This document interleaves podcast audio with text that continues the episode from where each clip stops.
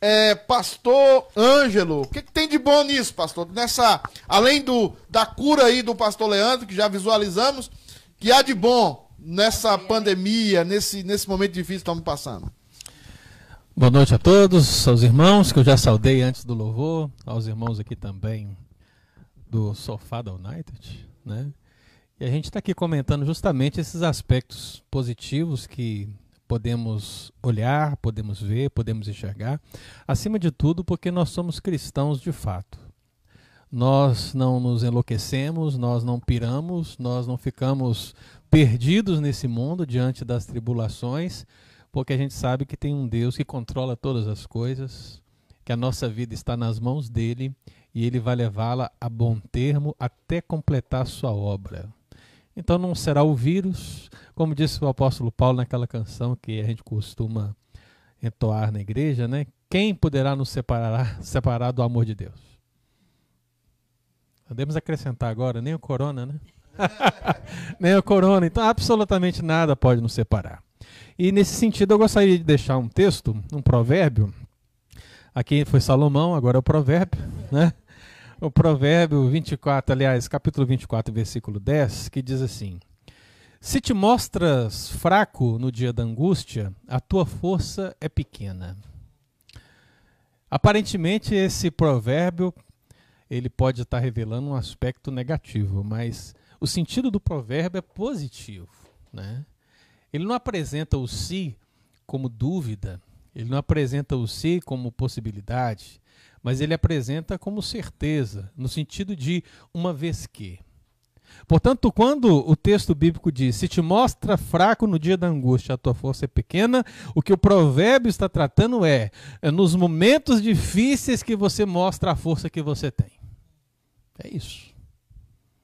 E meus amados irmãos, o que nós temos na nossa prática cristã é justamente isso. Enquanto estamos trabalhando, estamos atarefados, estamos vivendo o dia a dia deste mundo pós-moderno, louco, e principalmente aqui na América, onde ninguém tem tempo para nada. Né? É incrível como as pessoas não têm tempo aqui de fato. Né? O tempo aqui não dá. A gente trabalha mais, a gente fica mais tempo acordado. E não deu. E tudo isso acabou de uma hora para outra, parou de uma hora para outra. Nós tivemos então que nos colocar praticamente em confinamento, e é nesse momento que a gente tem que mostrar a força que a gente tem. Quando a gente sai da nossa zona de conforto. Que a nossa zona de conforto é essa. Eu estou ali trabalhando, fazendo o que eu faço, que eu sei fazer. Eu saio dali, vou para casa, passo no supermercado. Você tem toda a sua rotina. Mas quando tudo isso se quebra, você sai da sua zona de conforto. É nessa hora que você precisa de fato perceber a força que você tem, o que Deus quer te falar, o que Deus quer te mostrar, o que Deus quer fazer na sua vida e para os seus familiares. E é interessante porque pensarmos nesse dia da angústia do provérbio faz nos remeter justamente a muitas palavras. Dia da angústia, deserto, calamidade, dia mal, tribulação, dificuldades, problemas. Podemos levantar inúmeras palavras sinônimas dessa relação e é para mostrar justamente que nesse momento, nesse momento de dificuldade, é que precisamos nos erguer sabendo da força que o Senhor nos dá.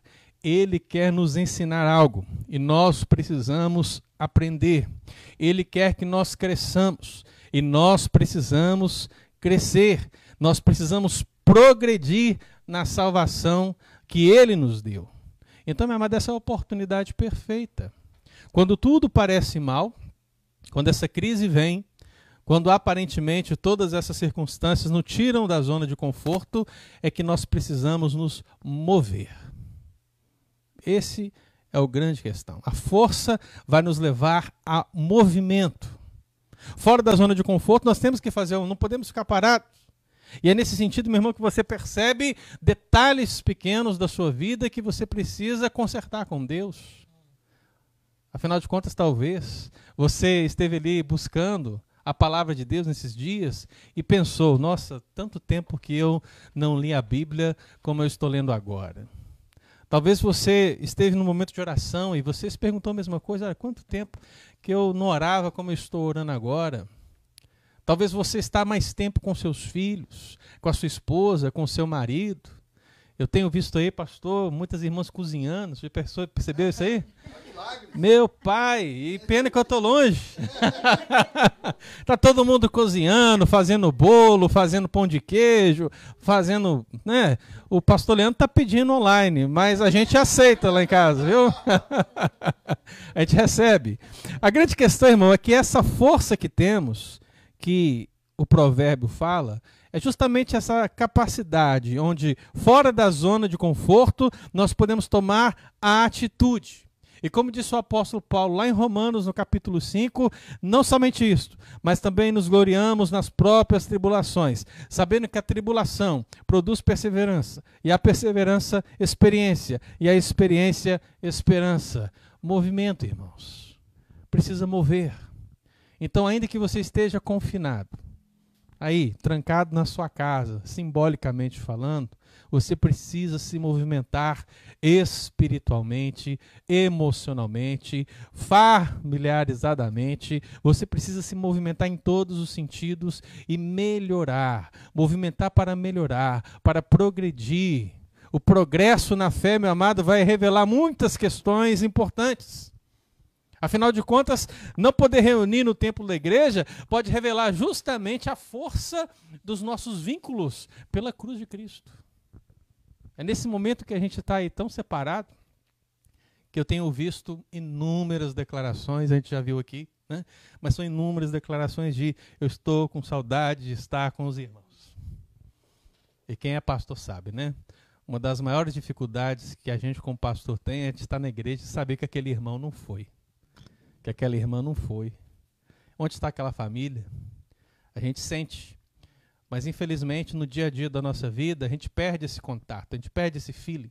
A igreja não percebe as pessoas que estão deixando de ir, que estão deixando de frequentar. Ela frequenta por frequentar. E nesse momento, irmãos, nós estamos percebendo o valor que é reunirmos com a igreja ali no templo, no espaço de culto, um ao lado do outro. Isso é uma bênção.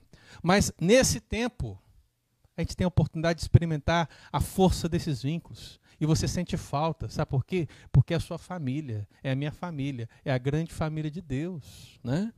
É verdade, meu irmão, que a escassez, ela vai poder revelar a força do amor que temos uns para com os outros, a caridade.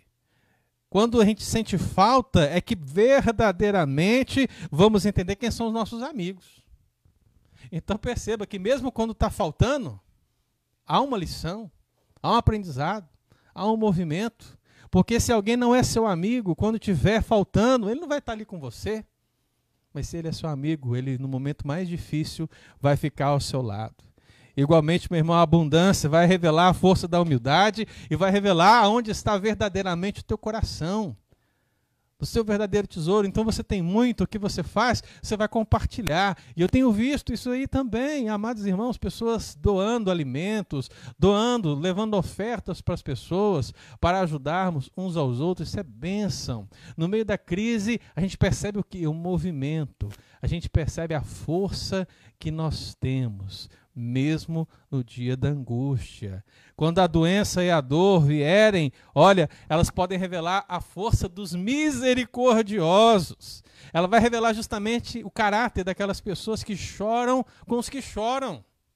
É no momento que tudo está mal que essas pessoas vão aparecer e você vai ter o vislumbre. Essa pessoa chorou comigo quando eu precisei.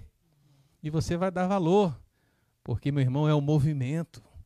Então perceba que existem inúmeras lições que nós podemos tirar diante dessa crise. E não é à toa que Agostinho, que é tão citado por nós, pastores presbiterianos, por Calvino e muitos outros, mas é, Agostinho disse algo que parece nos ser verdade nesse momento. Ele diz que Deus só permite o mal que ele pode transformar em bem. Aquilo que nossa irmã Sandra falou, todas as coisas cooperam para o bem daqueles que amam a Deus, daqueles que andam conforme o seu propósito, está justamente encaixado nesse princípio. Você pode imaginar o dia mal, você pode imaginar a calamidade, a tribulação e a circunstância e perguntar por que Deus está me permitindo passar por isso. Lembre-se que Ele vai transformar isso em algo positivo para a sua vida, para o seu crescimento, para a sua vida espiritual. Por isso que eu fecho com esse texto, Romanos 8, versículo 28. E digo no 20, 18, porque para mim tenho por certo que os sofrimentos do tempo presente não podem ser comparados com a glória que há de ser revelada em nós. Então, meu irmão, estamos indo para esse caminho a glória. Até lá, precisamos crescer e avançar em nome de Jesus. Seguinte, ele pergunta: o lado bom da crise é mostrar de fato quem é crente ou não? O que, é que o senhor acha, pastor Ângelo? Começando pelo senhor aí. É, eu não acho que seja só isso. Né? Acaba que nós podemos perceber essa verdade, né? porque os verdadeiros homens e mulheres de Deus, eles passaram pelas crises de maneiras é, graciosas da parte do Senhor. Podemos citar o caso de Jó, por exemplo, que é um caso clássico Podemos citar o caso do profeta Daniel. Né? Podemos citar inúmeros exemplos da Bíblia que mostram que, de fato, os testes, as tribulações, os momentos difíceis que eles vivenciaram, realmente ressaltaram o seu, o seu relacionamento com Deus.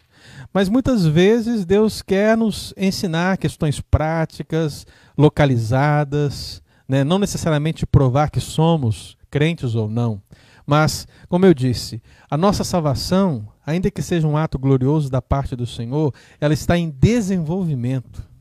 O apóstolo Paulo, quando escreve a igreja de Filipos, ele fala: desenvolver a vossa salvação com temor e tremor.